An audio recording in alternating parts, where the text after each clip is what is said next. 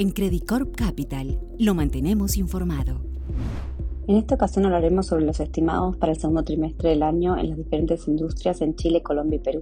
Y también comentaremos nuestra opinión sobre aquellas compañías sectores que han reportado resultados. En Chile, el sector de telecomunicaciones y TI ya reportaron sus resultados sin mayores sorpresas ni en Entel ni en Sonda. Por su parte, en el sector eléctrico se mostró un buen desempeño tanto en Colbún como en el Chile. Las perspectivas para el sector hacia adelante han claramente mejorado gracias a una mejora en la hidrología, la nueva oferta de gas de Argentina y los resultados de la última subasta, que debieran contribuir a calibrar hacia arriba los precios de energía en Chile. Los resultados preliminares de los bancos siguen apuntando a rentabilidades récord debido al impacto positivo de una mayor inflación. En cuanto al sector retail, no esperamos que los resultados sean un catalizador importante, ya que los mejores trimestres han quedado atrás. La mayoría de las compañías registraron un crecimiento fuerte en ventas en abril, mientras que mayo y junio fueron estables, lo que es consistente con una base comparativa más desafiante hacia la segunda mitad de este año y una desaceleración macro. Por otro lado, se espera una fuerte compresión en margen producto de presiones inflacionarias y un alza en los costos dolarizados. En el sector de bienes raíces, debiéramos ver nuevamente un trimestre positivo. Los centros comerciales mostrarán un crecimiento de doble dígito en ventas respecto a los niveles de 2019, lo que se explica no solo por la reapertura total de la economía, sino por el hecho de que los contratos están indexados a la inflación y las tasas de vacancia se han mantenido relativamente estables. Desafortunadamente, los inversionistas siguen cautelosos con el sector, dado que todavía existe la presión de las tasas de interés más altas. Sin embargo, la opción de rechazar ha ganado fuerza en las últimas encuestas y si la tendencia se mantiene a lo largo de agosto, creemos que los centros comerciales podrían mostrar una apuesta interesante a considerar. En el sector bebidas vemos resultados débiles debido al alza en los precios de las materias primas y volúmenes algo deprimidos, producto de una política agresiva en el alza de precios, buscando traspasar al consumidor los aumentos en costos.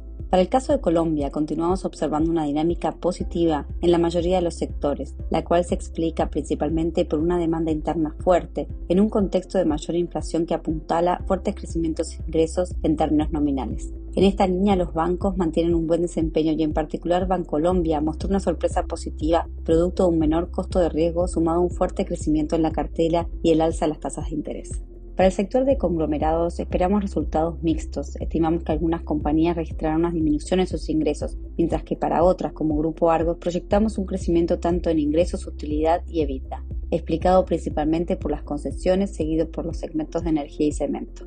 Asimismo, para los sectores de petróleo y gas, anticipamos resultados positivos y sólidos con Ecopetrol liderando con otro trimestre récord, en donde se vio favorecido por el actual contexto de la subida de precios, explicado por la reactivación económica que impulsó una demanda saludable, las repercusiones en el precio del conflicto geopolítico en Europa y los bajos niveles de inventario. Dicho esto, la acción se mantiene presionada por la agenda que planteó Gustavo Petro en materia de hidrocarburos. Cerramos con el sector de cemento y construcción, más específicamente Semargos, en donde estaríamos esperando un aumento de doble dígito en ingresos, impulsado principalmente por un alza en los precios en Estados Unidos y aún por una baja base de comparación en Colombia, relacionada con las manifestaciones sociales que se vivieron en el segundo trimestre del año pasado. Por otro lado, se espera que los elevados costos en materias primas y energía presionen los márgenes.